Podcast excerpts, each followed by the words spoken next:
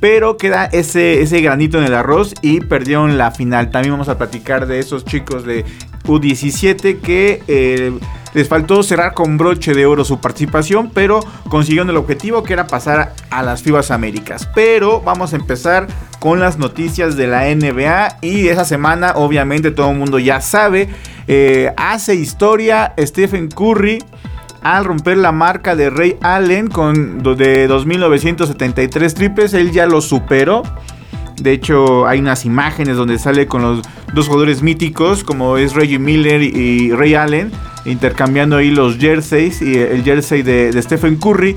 Pues trae el, número 2974, ¿no? Y, se toma la, fotografía, da el abrazo Ray Allen a Curry como eh, entregándole la estafeta del mejor triplero de la historia. Eh, Allen lo hizo en 18, 19 temporadas. Le, costó llegar a, su récord y es rebasado eh, por Stephen Curry. En el que con mucho menos temporadas. Esta es su número, su número 13 de, temporada. Y todavía le quedan otros 4 o 5 años más. Es decir, se espera que llegue hasta los 4000 triples posiblemente. Y vamos a ver quién es el guapo que se puede acercar a esa marca.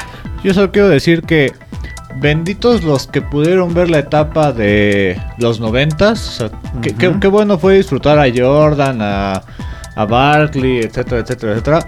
Pero también qué bueno es disfrutar este momento de, si quieres, para muchos LeBron, de Curry, de Durant. O sea, también estamos viviendo una gran época de, figuras, grandes figuras, grandes épocas.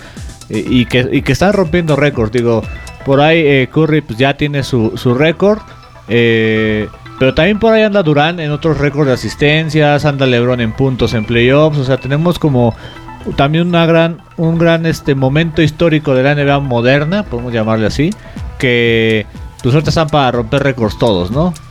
Sí, sí, sí, obviamente las reglas cambian y permiten al jugador ofensivo, eh, pues precisamente eso, aprovechar estos tiros y tener más ventaja que su, que su defensivo y les permite anotar más puntos y por eso también tantas marcas que se están rompiendo. Pero lo, que yo voy a poner aquí en la mesa, chino, este, ya sabes que siempre hay, esa discusión de quién es el de Goat, quién es, el mejor de todos los tiempos, ¿no? Eh, LeBron siempre está en esa discusión, que si es mejor que Michael Jordan, que si no. Y, a, Stephen Curry nunca lo ponen en esa categoría. ¿Qué es lo que pasa con Stephen Curry que no lo ponen en esa categoría? Estamos hablando aunque Curry... Eh, revolucionó el básquetbol con sus triples. Nadie tiraba tanto como él tira, nadie tiraba tan lejos como él tira. Eh, ahora en actualidad ya hay jugadores que, tiran desde luego, pero es eh, el que innovó, el que revolucionó ese estilo de juego fue Curry. En las épocas de los, del 2010 hacia abajo, tampoco se tiraban tantos triples como se tiran ahora a diestra y siniestra. Incluso la estadística, vaya, decían que la estadística del, primer básquetbol, vaya, quiero suponer que se refieren, a lo mejor no tanto al de los 60, sino al de la época 70s, 80s de la NBA, que ya es un consolidado, pues se tiraban que 6, 5 triples. Ajá. 3, o, sea, la, gente... Un jugador se aventaba 5 triples, se aventaba... Ajá, no, pero no, se, tiraba tanto. No se promediaban como ahorita, eh, vaya, eh, en, en, esas épocas Trey Young, Curry promedian pues fácil 15, 16 triples. o sea, que, metan. Eso es diferente. pero... se está tirando mucho más que hace. Incluso, incluso cuando debutó Curry, cuando debutó Curry, tampoco. Se tiraban 6 triples. exactamente. 7 y, eso ya es. Y de hecho, el que revoluciona eso es Stephen Curry.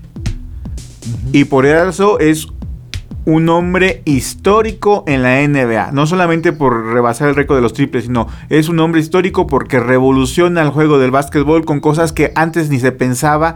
Eh, tirar desde el logo, donde te decían, estás loco si tiras afuera, de la línea de tres, un metro atrás, estás loco si tiras ahí. Es como cuando estábamos en la primaria, ¿no? Y que todos te retaban a, ver, mete una canasta desde el medio campo y no sé qué. De, hecho, eh, sus, calentamientos de Curry, que hay muchos videos de él, en su calentamiento hace tiros mucho más locos. Tira desde la tribuna, tira desde atrás de la, de la, canasta. Eh, y, y, se ve que lo disfruta y lo goza. Y eso es algo que que se agradece y que se contagia con, la, con las personas que lo ven, ¿no? Ajá, justo publicabas en, en CQN Deportivas, y síganos en las redes sociales, un video que le preguntan a, a Michael, ¿no? De... Ah, sí. A, quién le das el balón cuando queda el último tiro, no? Pues a mí, ¿no? Ajá. y, y yo creo que Digo, Curry no tiene ese nivel de ego que el ego lo tenía porque lo era. Sí, Jordan. Sí, sí, sí, O sea, Curry es como de, pues a mí, ¿no? O sea, y la verdad es que los compañeros van a jugar en torno a Curry porque o va a sacar el triple o va a jalar la marca de los cuatro o cinco jugadores que lo estén marcando, va a la redundancia, y va a dar el pase ganador, como pasó con Pacers, como ha pasado en muchos partidos, que él sabe qué hacer para que ese último tiro termine en puntos. Así es, o sea, el Curry es un fuera de serie. Eh, digo, le puede decir o te puede gustar LeBron James, te puede jugar otro jugador, el mismo Kevin Durant. Eh, a mi gusto, Kevin Durant y Curry en la actualidad son los mejores jugadores de, de básquetbol. Me gusta eh, su atleticismo, me gusta su, su, talento, su creatividad dentro de la duela y son de mis jugadores favoritos. Ahora, volviendo a, lo de, de Goat chino, a ver, vamos a poner un poquito en, contexto, a través de, la historia de la NBA y demás, ¿quiénes han sido los Goat de sus tiempos o, que en su momento eran los mejores de, la NBA? Estamos hablando de, vamos a irnos en los 80s o 70s, con Karina Abdul-Jabbar. Ajá. Karina Abdul-Jabbar medía 2 metros 16 o 2 metros 19. Estamos hablando de un tipo que aparte de jugar fuera de serie tenía un físico fuera de serie. Es decir, no cualquiera mide 2 metros 19. Will Chamberlain, que metió 100 puntos, también medía 2.19. Ah, eran jugadores físicamente superiores al resto de, la liga. Estaba, después llegó Magic Johnson. Magic Johnson era un movedor de pelota y era sorprendente porque él medía 2 metros 6 chino y jugaba la posición de point guard que normalmente en esas épocas el point guard medía 1,90. O sea, le sacaba 16 centímetros. Y aparte no solamente eso, Magic Johnson eh, podía jugar la, posición de poste porque una final se lesiona a Karina abdul y Magic Johnson como novato entra y juega la posición de poste. Pero bueno, e, era también un dotado porque pues era también 2-6 no es, la gran cosa. Sí, no, no. Después, aquí, aspiramos a tener un 2-6 en México. Así es, pues ya quisiéramos que, tuviéramos varios jugadores de esa estatura que juegan la posición de poste o delantero de poder. Después viene la, era de, Michael Jordan y había muchas críticas de él porque decían que ni siquiera rebasaba los 2 metros, que cómo era posible que podría ser el mejor de todos los tiempos y ni siquiera rebasaba los dos metros, porque estaban acostumbrados que los mejores jugadores eh, eran físicamente superiores en ese sentido. Y eso para mí tiene mucho más valor que físicamente no seas superior, que no seas dotado físicamente eh, o naturalmente dotado y que aún así domines el juego.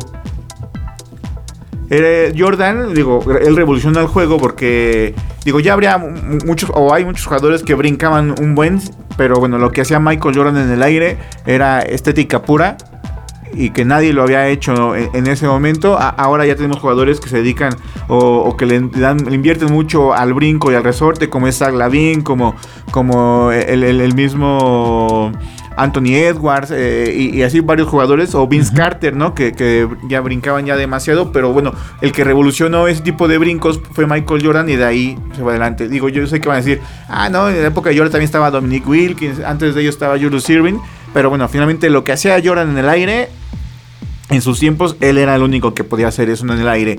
Y ahora viene eh, LeBron James y, yo lo que, que todo el mundo sé que puede ser el, el Goat o que era mejor que Michael Jordan. Pero LeBron James mide 2 metros 6, físicamente superior a muchos. Digo, hasta muchos dicen que tiene el cuerpo para jugar fútbol americano. Pero no se ve tan dominante, o por lo menos yo, mi punto de vista, ustedes me pueden escribir y me pueden decir que estoy en un error, pero yo no lo veo tan dominante o nunca fue tan dominante. Y no me hablo de, de ahorita de los Lakers que ya tiene 37 años o 36, este LeBron James, yo desde su inicio no se veía tan dominante físicamente ni en su juego.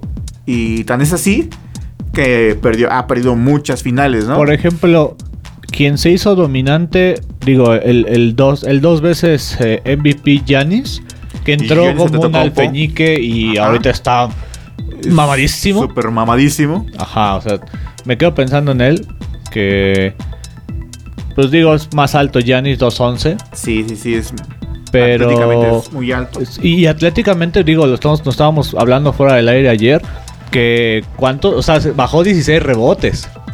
Sí, o sea, no sé, digo, desconozco si Lebrona tenga un número de rebotes impresionante, pero para que para que baje 16 rebotes sin pues, bueno, sin problemas entre comillas, pues te habla de un jugador dominante, ¿no?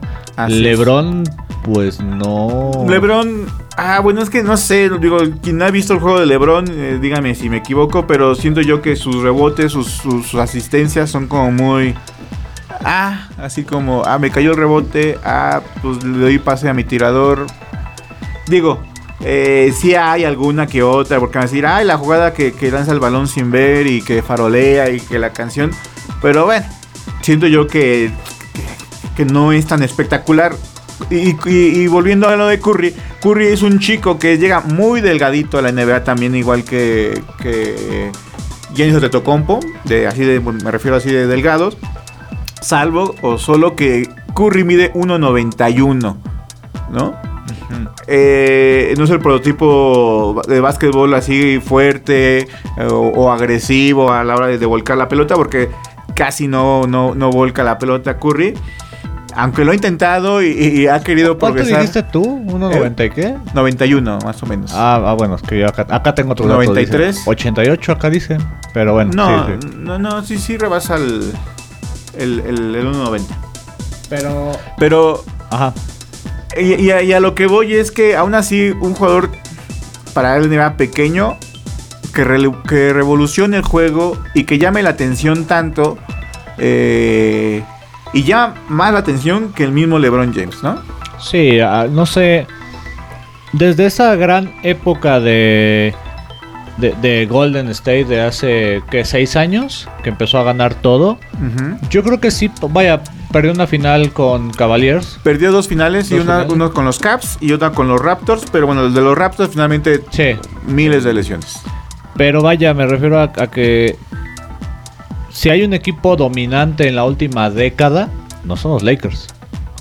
Vaya, LeBron ha estado en muchos equipos, pero no son los Lakers, no, son los equipos de LeBron. El equipo dominante de la década son, los Golden State. ¿Y quién lidera Golden State? Curry, eh, vaya, y Damon Green y, compañía, pero bueno, la, figura principal es Curry. Es correcto. De hecho, digo, un equipo que llega a cinco finales consigue tres campeonatos.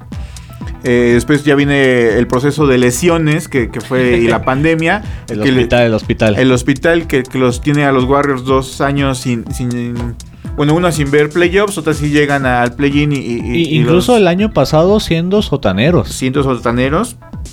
Y este año, pues, están viendo, ¿no? Todo lo que se va en los primeros lugares de, de toda la NBA, ahí compartiéndolo con los soles de Phoenix.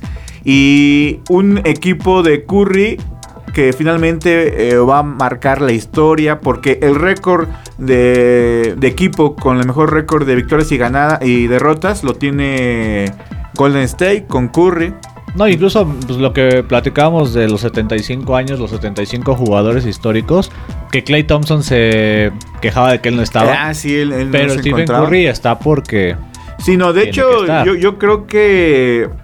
Digo, hay que ver eh, ahora sí la historia, cómo lo marca, pero Curry finalmente ya está en mi top 5 o top 3 de todos los tiempos. ¿Es tu, eh, en tu quinteta histórica, ¿es tu movedor inicial o es tu movedor banca? inicial. Sí, de plano. Lo pongo en inicial, Curry. Sí, sí. Un jugador que revoluciona el básquetbol y sí debe estar ahí, en mi quinteta inicial. Y ya refiriéndonos un poquito a ¿Por qué no es la cara de la NBA de la última década? Mm, ¿Por qué será? O sea, yo, yo quiero suponer que es la cara de la NBA declarada por los aficionados, por, por la prensa tal vez, pero no por la NBA. No, no, no. La, NBA, eh, finalmente cuando se va Michael Jordan, busca quién va a ser su figura arma eh, un proyecto todo alrededor de, de, LeBron James que que ya lo estaba, ya lo visualizaba desde la, de la preparatoria. Y, la NBA, si le invierte algo, pues no puede retractarse tiempo después, ¿no? O sea, eh, los, estadounidenses, los gringos son como muy comprometidos con sus figuras, sus héroes, y sus héroes que ellos mismos crean, ¿no? Digo, hay que, no hay que olvidar que todo esto es eh, mercadotecnia, todo, todo esto es este Así es deportivo, sí, es todo eso y de historias, pero también las historias se pueden armar de, afuera. No, bueno, desde, ahora sí que desde mi trinchera, pues ahí tenemos a Tom Brady. que es el señor América, el GOAT del americano, o sea, es él, él es la figura, y ha sido la figura por no sé cuántos años más todavía. Y entonces la NBA pues, se casa con eso y se va a casar hasta el momento que LeBron James se retire. Ahora, la, toda la pregunta es después, la NBA ahora a quién va a tomar como la cara de la NBA. Va a ser un jugador nuevo. Digo, ya, no puede retomar a Curry porque finalmente a Curry ya le quedarían dos años, tres, cuatro años después de que se retire LeBron James. O sea, va a ser el periodo muy corto de, de tomar la cara, ¿no? Pero también lo que hemos platicado, o sea, ¿quién está a la altura de ellos? De ellos y que no sea extranjero. Porque yo te decía, pues Yanis, pero tú me dices, es, que, no, como, un griego, no, no. no o está Luka Doncic, pero. Es ser, ser, no, ¿qué es? Este. Al... Esloveno. Esloveno. Sí, sí, sí. Y bueno, y, tampoco cómo confiar de los chavos o, o de, los, de los novatos. Pues porque no tienes esa certeza. Shion era prospecto. Zion Zion podría ser, bueno, eh, al principio yo creo que sí lo voltearon a ver como, a ver, este jugador llama mucho la atención por su físico, porque tiene un resorte impresionante. Siendo chaparrito dentro del cabe. ah, 1.98 y, y, no, y aparte de chaparritos, su físico era un jugador bastante robusto y aún así brincaba con, como si fuera un chico delgado. ¿No? sus músculos eran bastante buenos que lo, que lo hacían brincar bastante, era muy espectacular. Entonces a, la Neva le gusta mucho eso y lo estaban enfocando con él, pero con las lesiones, con que ahora ya está más con su sobrepeso y demás, pues ya no ya, ya tienen que reconsiderar, o más bien ya lo reconsideraron. Por ahí, no sé, no es tan grande, pero tampoco es tan joven. Harden no, James Harden de igual ya, ya. Mm, una, de. No puede ser la cara de la NBA porque finalmente tu, reputación debe ser intachable. Ah, ¿no? sí. y, Harden eh, es un jugador que le gusta la fiesta, que, que lo relaciona mucho con los que uno de los gringos le llaman los clubs, ¿no? Que son estos este, antros de, chicas eh, bailando. Y, bueno, a la NBA no les gusta eso. a la NBA le gusta que su jugador sea un hombre de familia. Que, En, ese, aspecto LeBron sí eh, lo cumple. Impecable. Eso sí, lo cumple. Y bueno, y es por todo. Hizo enojar a Box Bunny, pero lo cumple. Lo cumple, sí, sí, sí.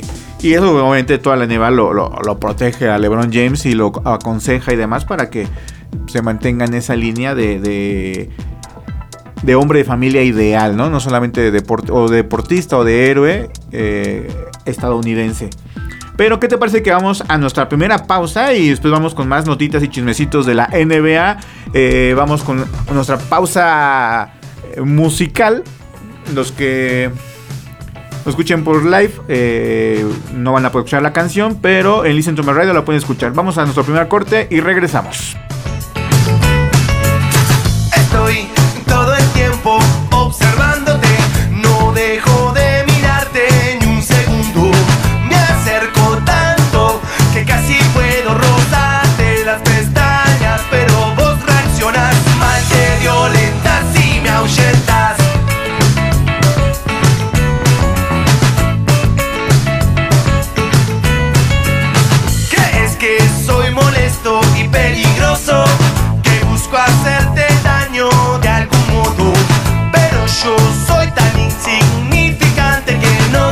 porque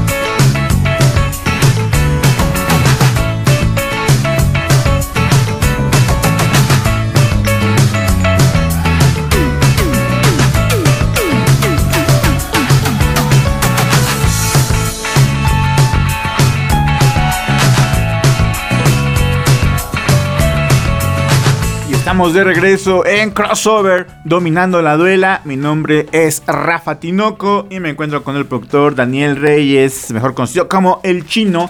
Y vamos con los chismecitos de la NBA.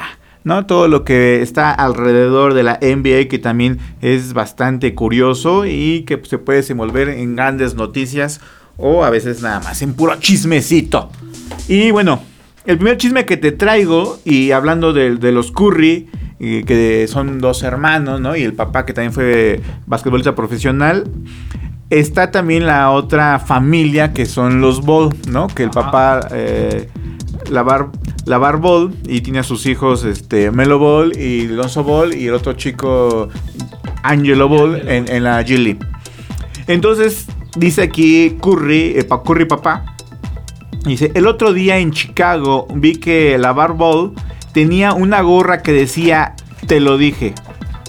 Esto refiriéndose a, sus hijos, diciéndole, te lo dije que iba a estar en la NBA, ¿no? Porque está- todos sabemos que la Ball desde pequeños inculcó que sus hijos iban a estar en la NBA. Entonces su gorra decía, te lo dije, refiriéndose a Alonso Ball y a la Melo Ball, de que te- te dije que ibas a estar ahí. Entonces Curry, eh, papá de Curry, Dice, mi gorra debería decir, no tenía ni idea. es decir, su hijo Stephen Curry se convierte eh, en el mejor triplero de la historia y él honestamente o sinceramente dice la verdad no tenía idea que, a lo que podría llegar su hijo. Estamos hablando de ahí dos constancias y dos egos muy distintos y que inculcan Sí. al deporte muy distinto, ¿estás de acuerdo? Que, que en la cancha se ve, ¿no? Digo, Curry es más humildón Sí, sí, sí. y los Ball tienen carácter. No voy a decir que son presumidos, pero tienen más carácter. Sí. Que de ahí pues, Totalmente. lo único que falla sería Liangelo, ¿no? Que tenía seis partidos sin jugar y apenas regresó con el equipo de Greensboro Swarm de la NBA G League. Que, que es el equipo filial de los Hornets, De los donde Hornets. está su hermano. De hecho, su hermano, y, y de hecho, ah, ah, bien, bien bajado ese balón chino, porque nos íbamos a seguir con esa siguiente nota. Eh, su hermano, eh, Lamelo Ball, que juega eh, en el equipo de Michael Jordan, los Hornets de Charlotte, este, entró en protocolo de, de seguridad. Una vez que entra en el protocolo, pues ya lo dan de alta, porque ya sabes que tienes que dar doble negativo en, en las pruebas consecutivas que te hagan, en menos de, de 24 horas o 48 horas, para- dos negativos para que vuelvas a jugar. Entonces lo, lo- lo reactivan y lo mandan a jugar a la G League como un proceso de, de volver a agarrar ritmo. Y entonces juega en un partido con su hermano en la G League. ¿no? Ah, ese es otro chismecito. ¿Qué posición juegan? La Melo que juega es uno, ¿no? La Melo es uno y, y, ¿Y Lonzo? y Angelo, eh, no, de igual juega uno. Pero y el otro hermano sí juega de dos. Es 2-6, ¿no? Él. No, casi casi los, los tres miden lo, lo mismo. Entonces nunca los podríamos ver juntos como tal. O sea, se puede modificar, podemos, podrías mandar a, a la Melo de ala o a los hermanos de ala y Alonso de, de movedor. No sé si se puede ver una variante así. Pero si L- Alonso y la Melo juegan la misma posición, eh, D'Angelo sí juega más de tirador.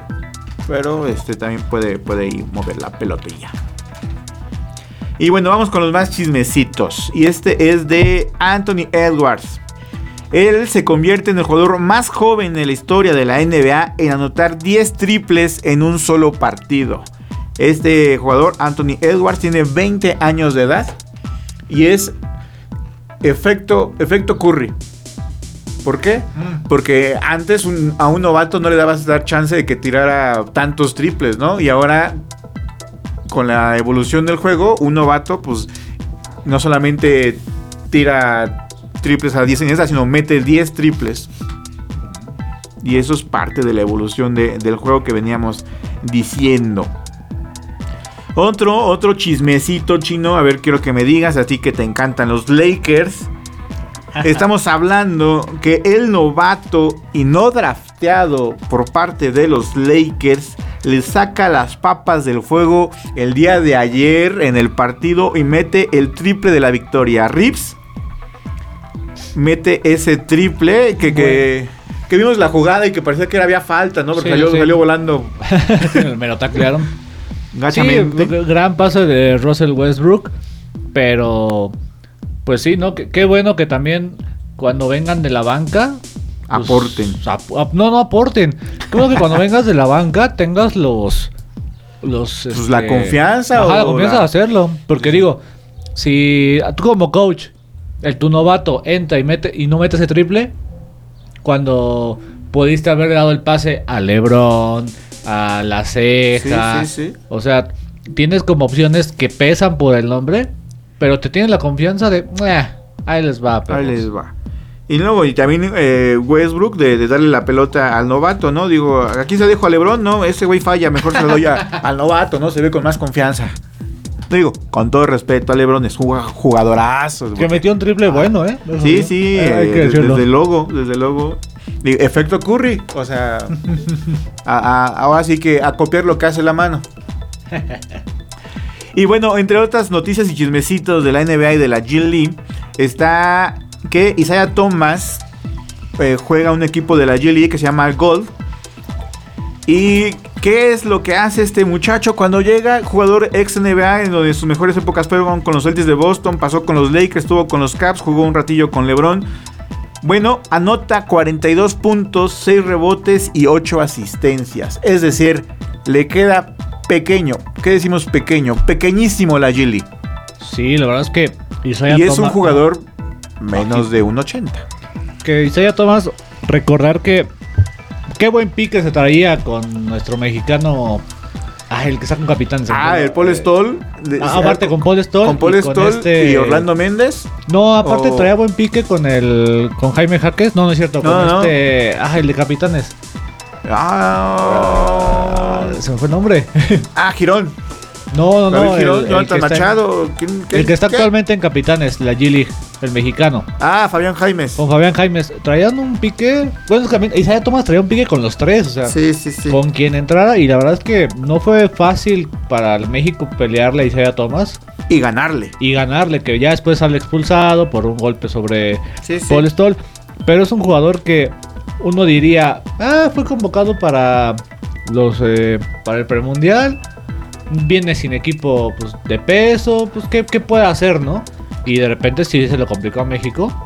Y de repente dices, vamos a la G-League y la G-League le queda chica. Entonces, Es un jugador que, que no sabemos por qué no ningún equipo de la NBA lo, lo quiere. por ahí mencionan lesiones, por ahí mencionan Eh, viene, viene, viene de lesiones muy fuertes eh, y donde él mismo se deprime eh, por, por no estar al 100 y la NBA no, o, o los equipos de la NBA, pues no le tienen esa pues e- ese tiempo de recuperación, es decir, se lesiona a Clay Thompson, que se aventó un año y, y cachito, porque apenas va a regresar en, en diciembre, y le aguantaron ese año y medio, ¿no? Sí. A Isaiah Thomas no le aguantaron ese año y medio.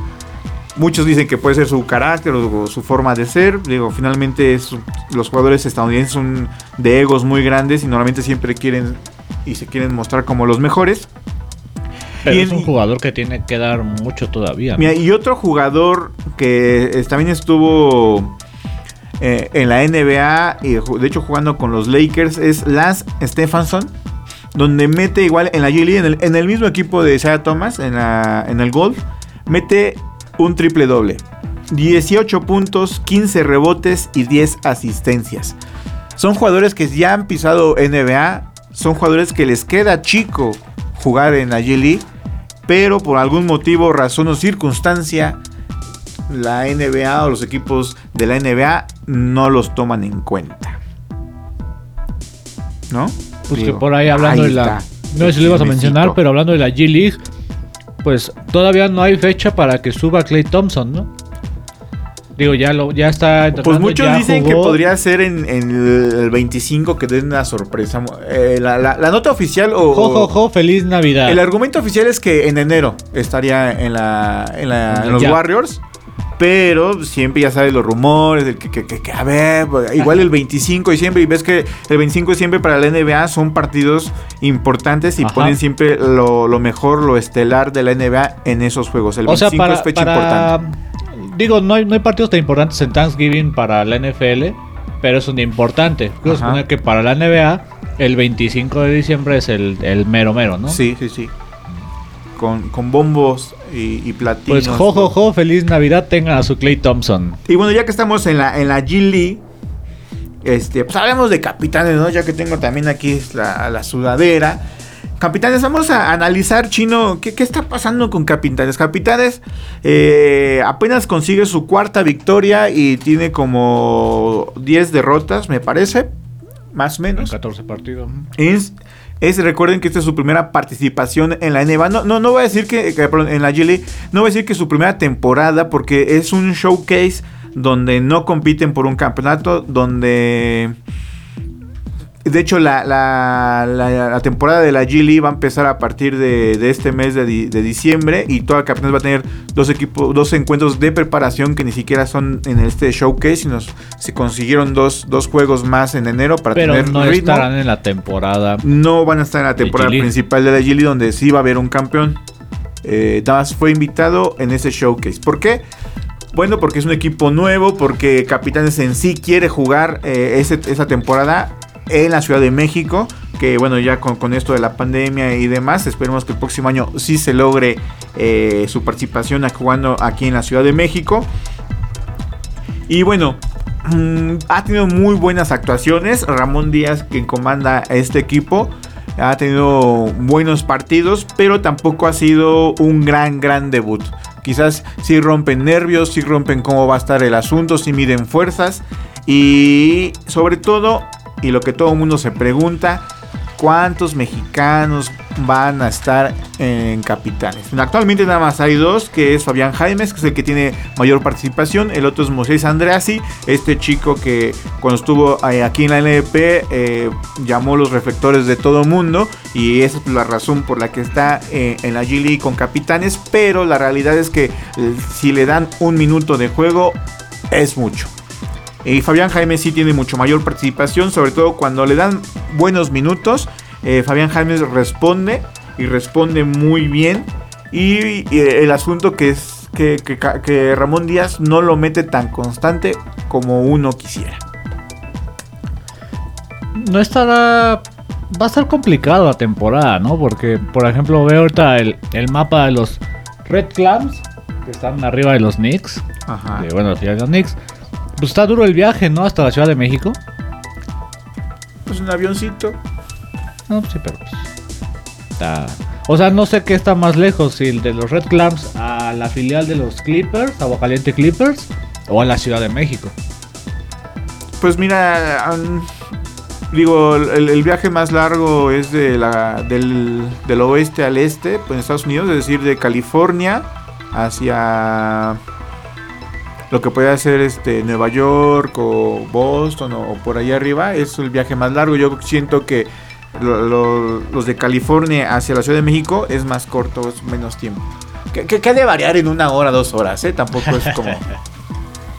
ah, pero ya sabes, ¿no? ¿Cómo voy a venir a la Ciudad de México? Dicen por ahí, pero... No sé, también siento que tienen que armar un muy buen calendario para que la sede no sea problema, porque si por ahí se echan para atrás de, ay, como que creo que no vamos a poder jugar en la Ciudad de México, vamos a jugar en Chihuahua, en yo, creo que eso ya está más que puesto. Yo creo que eh, ya, ya la NBA, los capitanes ya, ya tienen este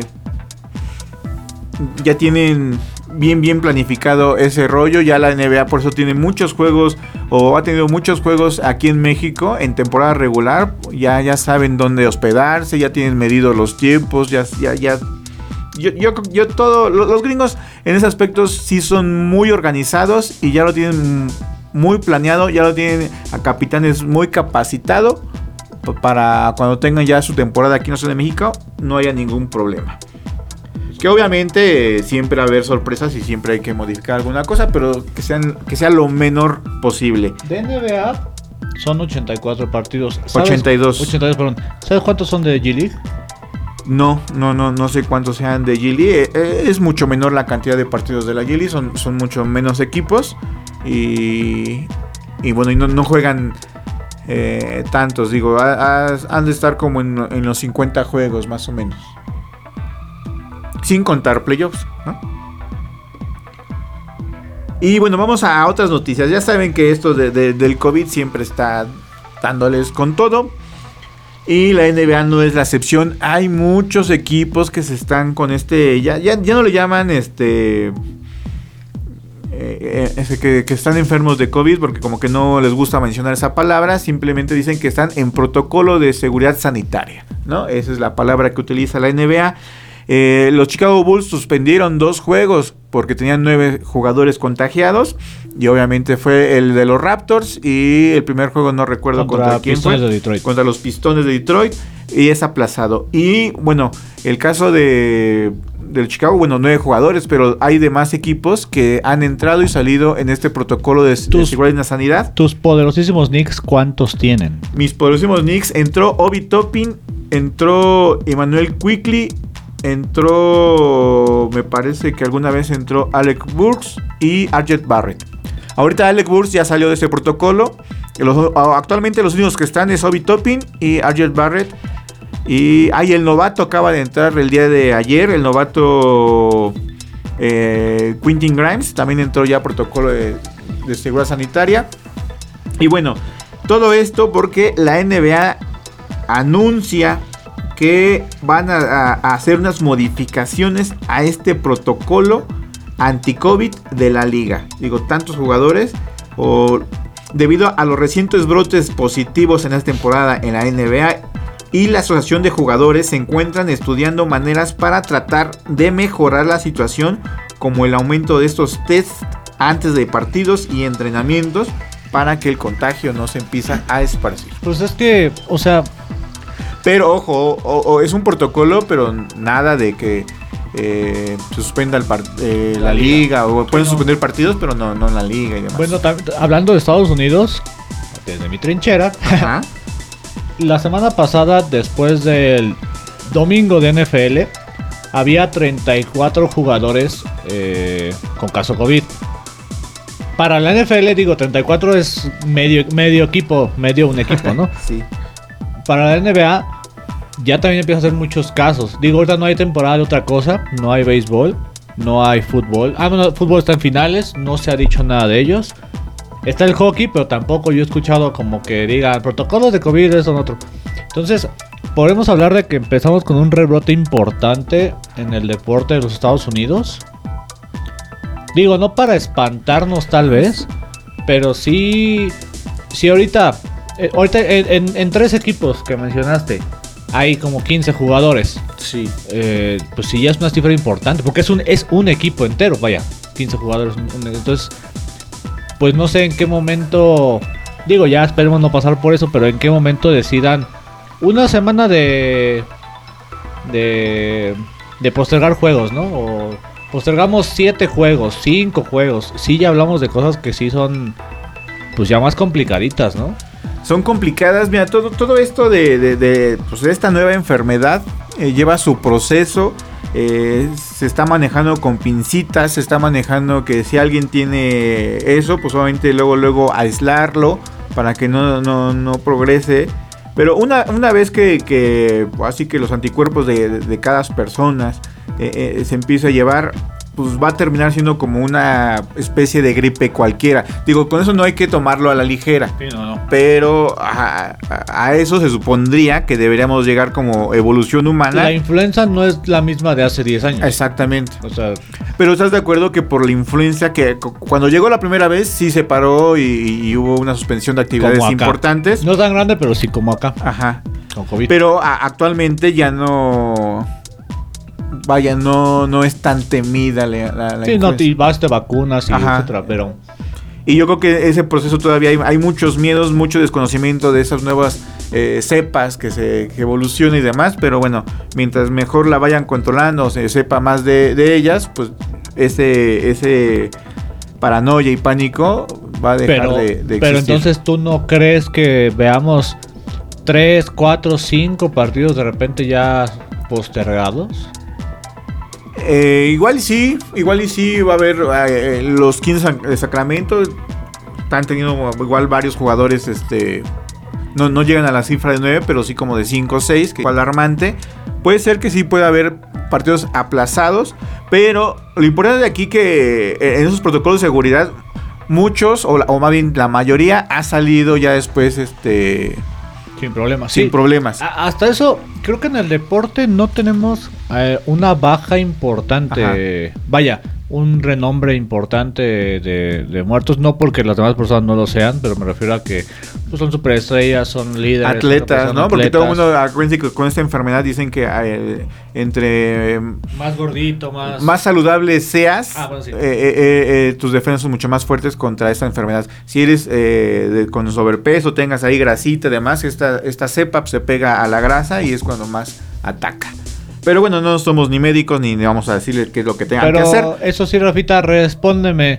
El único nombre antivacunas, ¿qué pasa? ¿Qué pasa con Mira, estamos, estamos, conectados, Chino, porque justamente Justo, íbamos a- estamos... Ah, no, perdón, tenemos una escaleta que... A mí también. Pues mira, ¿qué pasa con Kyrie Irving? Kyrie Irving, eh, los que no sepan, eh, él no se quiere vacunar y por esa razón no está jugando con Brooklyn porque el estado de Nueva York eh, tiene implementó ahí una ley donde eh, ninguna actividad física de sus deportistas profesionales si no están vacunados no pueden realizarse, no pueden ni entrenar Espectáculos. Ajá, ni espectáculos, en el caso del deporte, no pueden ni entrenar ni jugar en Nueva York si no están vacunados. Y bueno, y Kyrie Irving no se quiere vacunar, es una por ideologías donde dice que... Eh, ideologías de, de, de, de- cada quien, no vamos a meternos en ese sentido. Finalmente él no se quiere vacunar y por eso es la razón de que no está jugando esta temporada. Y bueno, y la nota, dícese que hay un optimismo en Brooklyn para que eh, Irving regrese. Al parecer, Kevin Durant está interviniendo y diciéndole a Kyrie Irving eh, palabras más, palabras menos. Ya no mames, güey. Ya no mames, vente a jugar, cara. Oye, pero realmente, a pesar, Esa es de, la verdad. a pesar de todo, Kyrie Irving no ha sido prescin- imprescindible para los Nets. No, bueno, finalmente tienen a O James sea- Harden y tienen a, a Kevin Durant. y- Hasta eso, su movedor es un movedor novato. Mm, No, es Pat Mills. No, eh, perdón. es ¿Patty que- Mills? Ahí, eh, déjalo, déjalo, busco quién es el que entró apenas. Pat-. Patty Mills es el jugador australiano. De hecho, estuvo en el en el mundial de, de básquetbol. Él viene de procedente de los Spurs San Antonio. Y. y- y Ah, no, era, era otro, pero no, no lo encuentro. Que lo ha hecho también bien cuando entra. Es que no encuentro. Pues mira, te voy a ayudar. ah, Vamos a ver si quién lo encuentra primero. Y bueno, esperemos que, que Kevin Durant con- convenza a, a Kyrie Irving para que juegue esta temporada. Y va a ser un refuerzo importante para, para los Nets, ¿no? Y más en cara de, de la mitad de temporada hacia adelante. Vamos Son a ver. líderes, le darían otra cara. Sí, sí, O sea, sí. si ya le agarraban los modo, el modo a los Nets, le darían otra cara todavía. diferente, ¿no? Y que de ahí de los Nets, eh, Blake Griffin ni a la banca, ni a Sí. ni al estadio, yo creo que ni a, ni a Brooklyn. ¿Qué, qué, qué- qué pasa con este coach? Pues, El- pues el- mira, muchos coach eh, en, en, en este cierres de, de juegos importantes o cuando tienen ven su calendario, recortan jugadores para que el rol de- del equipo sea menor, es decir, eh, sus cinco titulares y que tengan tres de cambio. Ah, Steve que Nash, Steve Nash. Steve Nash es el técnico Ajá. de, de los Nets. Y Steve Nash da- le dice a Blake Griffin que va, va a recortar eh, el rol de juego. Ajá, no recorta el equipo, recorta el rol de juego eh, de su equipo y no lo va a considerar. Eh, finalmente, pues eso es bueno para el entrenador. Digo, ¿para qué tienes a, a tu jugador ahí en la banca vestido cuando en el fondo no lo vas a contemplar, ¿no? Pues que le fue claro. Es el mismo caso que, que los Knicks tienen con Kemba Walker Kemba Walker. Y que les dice eh, pues que, lo van a tener ahí le siguen pagando lo mismo pero sin jugar. Todo esto puede ser también para que no se lesione y demás y pueda hacer un cambio porque recuerden que en febrero se, cierran los últimos cambios entonces igual lo pueden cambiar y, y- lo quieren sanito. Y mientras aquí sigo buscando la, lista de, de los Nets. De los Nets. De los Nets. Bueno, mientras, eh, mientras co- consigo aquí el, el roster de los Nets, hablemos de Zion Williamson con más chismecitos. Él, él fue operado del pie eh, en, en verano y se esperaba que regresara para, para inicios de temporada. Pero ya estaba practicando básquetbol, ya estaba botando la pelota, pero se volvió a resentir y le duele el pie justo el que operaron y por lo tanto eh, le, le prohibieron ¿no? así que tener contacto con básquetbol, no puede brincar, no puede correr y no se sabe cuándo podía regresar. Es un jugador, como habíamos dicho, que podía ser la cara de la NBA o, lo- o algún momento fue considerado para que fuera la estrella de, de la NBA y en tres temporadas, tres temporadas solamente 83 juegos. Pues el jugador más caro de, Sí, sí, del, de los este, Pelicans, ¿no?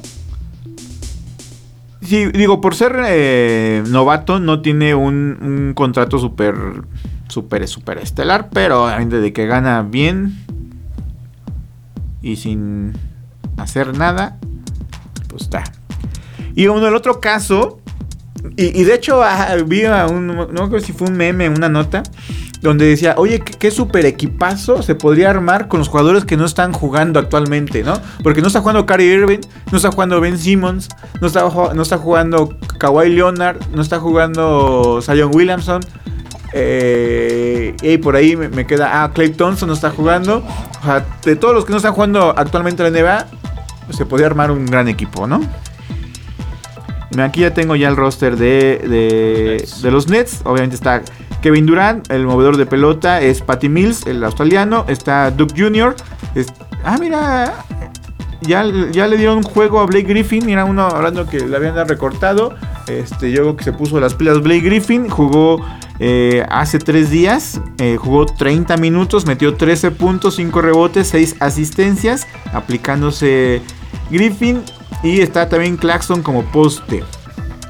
¿Pero le dieron cuello o cómo? Ah, no. No, no, no. Ah. Lo, lo habían recortado ¿Qué te, te en su rol le dieron juego. juego. Dije, ah, caramba.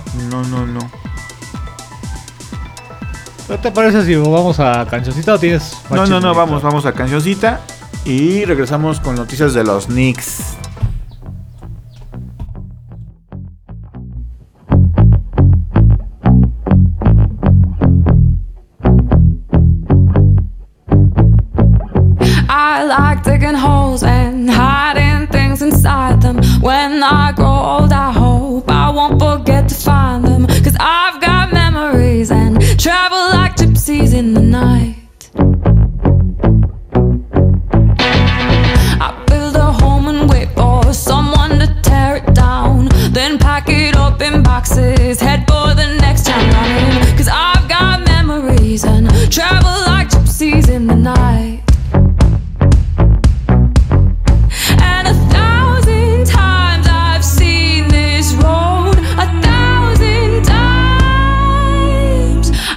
No roots,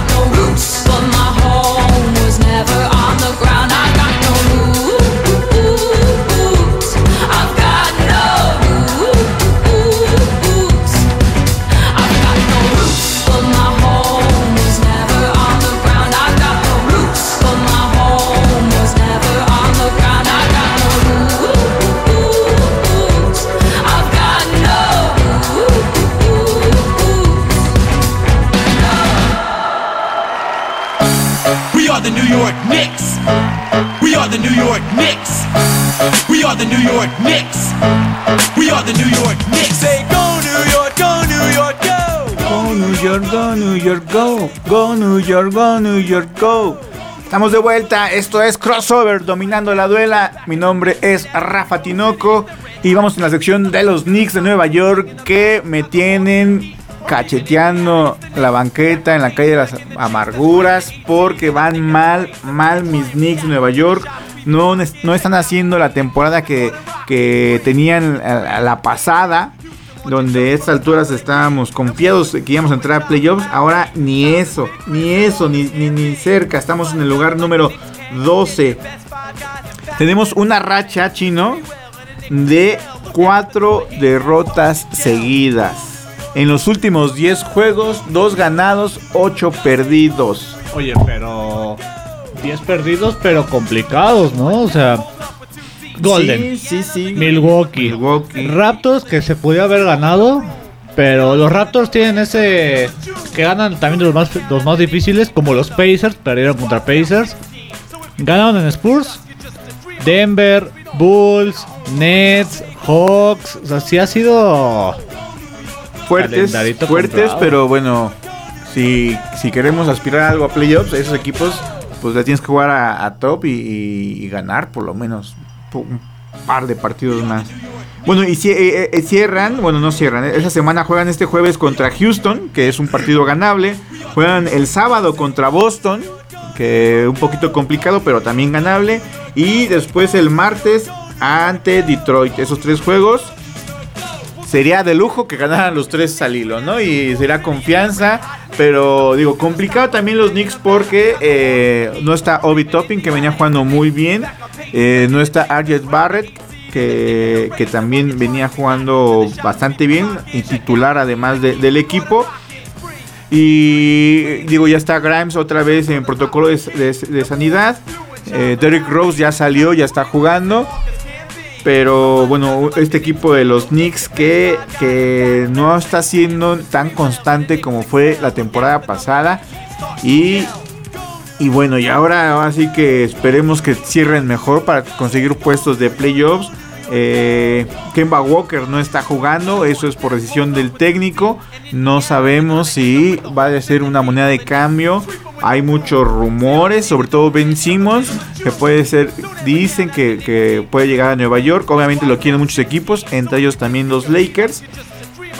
Y, y bueno, a, mí no me desagradaría. Yo sé que al buen Oscar diría, no, no, es Ben Simmons, no lo quiero en mis Knicks. A, mí sí me caería bien Ben Simmons en los Knicks.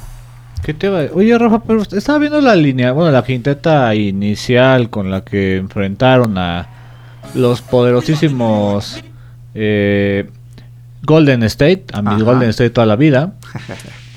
y es Julius Randle, sí. Derek Rose, Alec Burks, sí. el Nerles Noel sí. y Evan Fournier. Es una quinteta buena, poderosa, bien balanceada. ¿Qué pasa? O sea, con esta quinteta que tú dirías, sí es de... No de temer tanto, pero sí de tenerle cuidado porque te pueden hacer daño por todos lados, porque está bien balanceada. O sea, ¿qué pasa? ¿Por qué, ¿Por qué pierden los partidos que pues, deberían, o al menos pelearlos mejor, no? Pues mira, viene una inconsistencia tanto como del francés Evan Fournier, que, que ha hecho una temporada buena, pero hasta ahí hay, hay veces que nos saca las papas del fuego y hay otros partidos, así como te puede meter 27, 30 puntos, hay partidos con que nada más te mete 6, 5 puntos. Eh, esa inconsistencia de, juego de por parte de Evan Fournier. ¿Qué, decir de Julius Rondle? Julius Rondle que estaba promediando la temporada pasada arriba de 23, 25 puntos. Era el líder anotador de, los Knicks Nueva York. Esa temporada y esos partidos que mencionaste, los que perdimos contra los Bucks, contra Golden State, metió solamente 10 puntos. Eh, realmente ya no está siendo ese hombre canastero. Eh, y aparte de que en los momentos claves, eh, digo, el buen Oscar siempre lo menciona, eh, Julius Rondle no es un jugador confiable. Derrick Rose eh, sí entró de titular, está de titular porque por las lesiones, por los, los, los de protocolos de seguridad. Pero me gusta mucho cuando entra desde la banca. De, hecho, te, lo he mencionado en otras pláticas. Para mí es el mejor sexto jugador eh, de esta temporada. Y, Derrick Rose es un jugador confiable. Quizás no está para abrir los juegos, pero sí para cerrarlos y cerrarlos bien. Pero tampoco se puede depender tanto de, él. Y tan es así que pues, la racha de dos ganados, ocho perdidos en los últimos 10 juegos hablan, hablan de eso. Eh, Arjet Barrett. Ah, le falta, le falta más. Los que. Los los de segundo año, que es Obi Toppin y Manuel Quickly, eh, bien, me han gustado mucho cuando entran a la, a la, duela. Siento yo que, eh, de hecho, se ve mejor el equipo cuando está Obi Toppin y Manuel Quickly. Y yo no sé si, se ven tan bien y alcanzan y empatan el marcador o se ponen arriba, porque esa necesidad del coach de meter a Julius Randle en los últimos minutos cuando el que está sacando las, las papas del fuego son otros jugadores, pero bueno, ya es cuestión del técnico o del coach. Pero bueno, así es el caso de los Knicks. Vamos a esperar esta semana tengan ese repunte. Van contra equipos un poquito más floquitos, no tan, tan pesados como eh, la semana y media pasada. Y esperemos que los New York Knicks levanten ese vuelo y entren a playoffs. Oye, para terminar el tema de los Knicks, ¿qué puedes decir de Grimes, de Sims?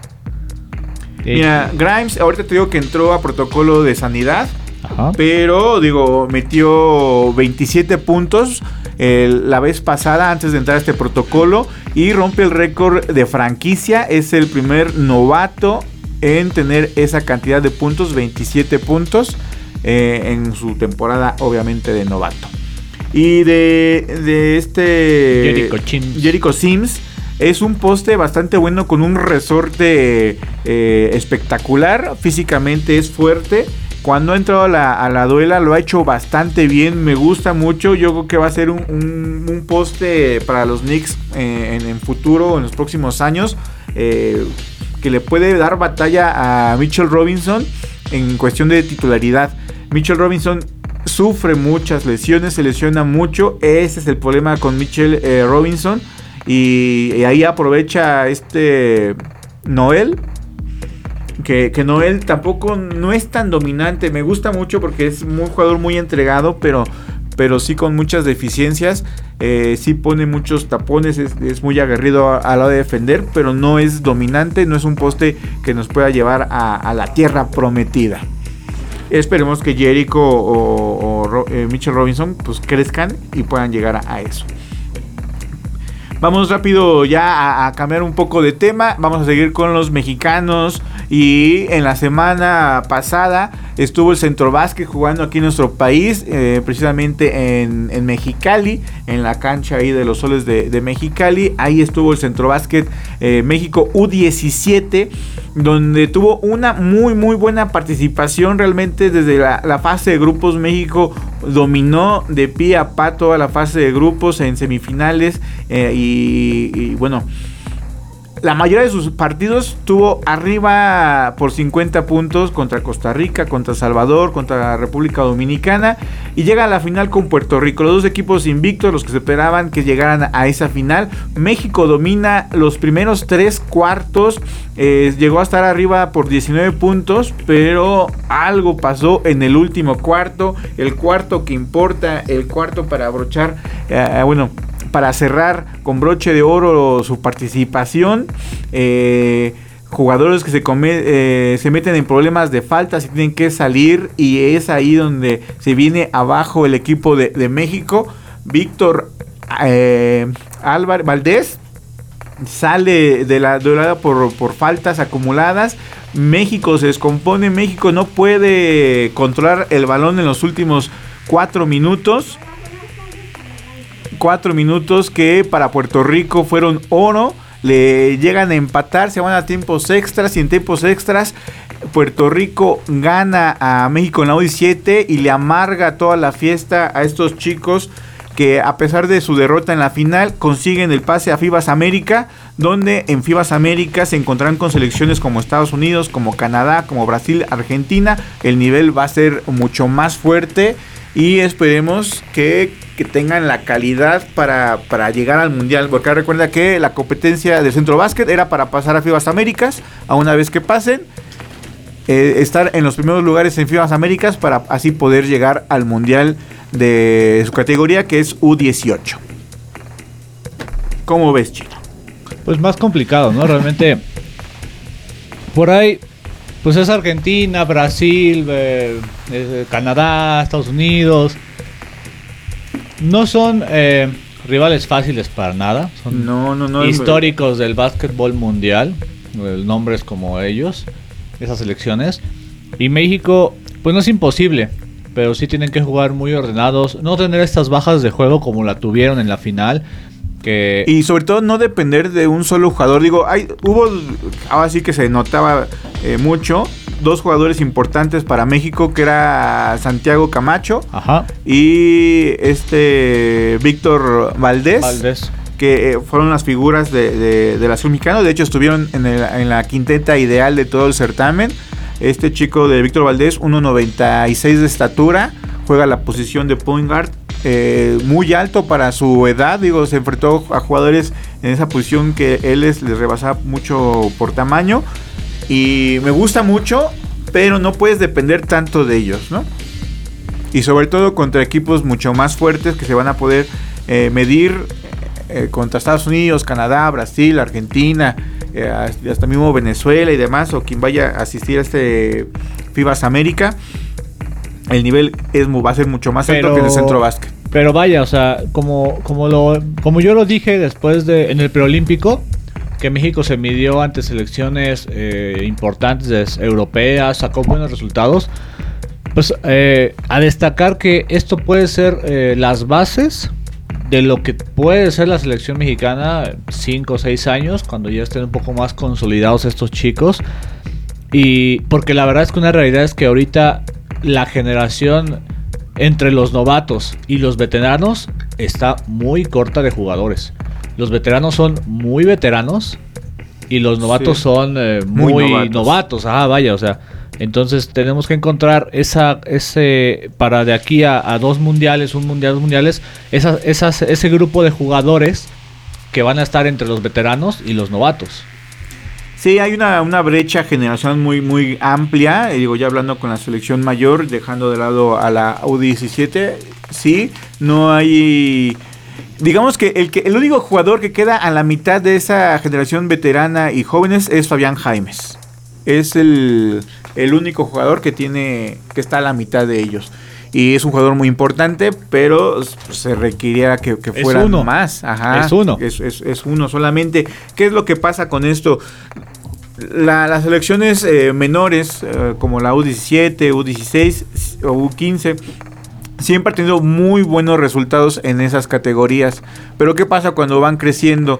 Bueno, lo que es Puerto Rico, lo que es Argentina, lo que es Brasil, pues sus jugadores juegan en esas ligas. Si tienen esa oportunidad en México, eh, finalmente la LNP, haciendo honestos, eh, su 80% de jugadores son, son extranjeros. No, o no, son, son- mexicanos, son, mexicanos, como Digo, son pues, mexicanos de chocolate.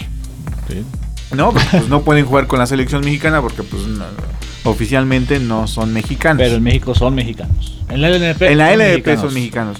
Es el proceso y es el, el, la- el bache generacional que por eso se pierden muchos jugadores. ¿Por qué? Porque bueno, el jugador pues ya se espera, pues se dedica ya mejor a otras cosas, porque pues no puede vivir de simplemente todo el tiempo del básquetbol. Unos lo logran, otros no lo tanto.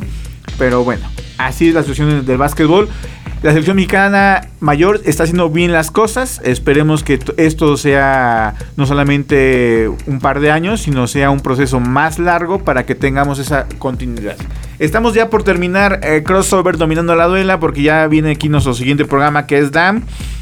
Pero bueno, les recordamos que vamos a estar lunes y jueves crossover dominando la duela. Mi nombre es Rafa Tinoco. Gracias a la producción Daniel Reyes. Hasta la próxima. Give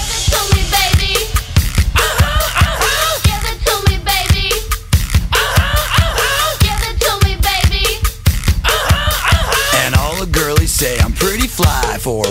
me,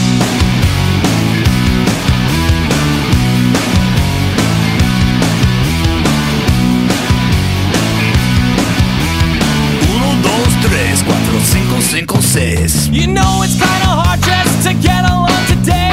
Our subject isn't cool, but he fakes it anyway. He may not have a clue and he may not have style, but everything he lacks, well, he makes up in denial. So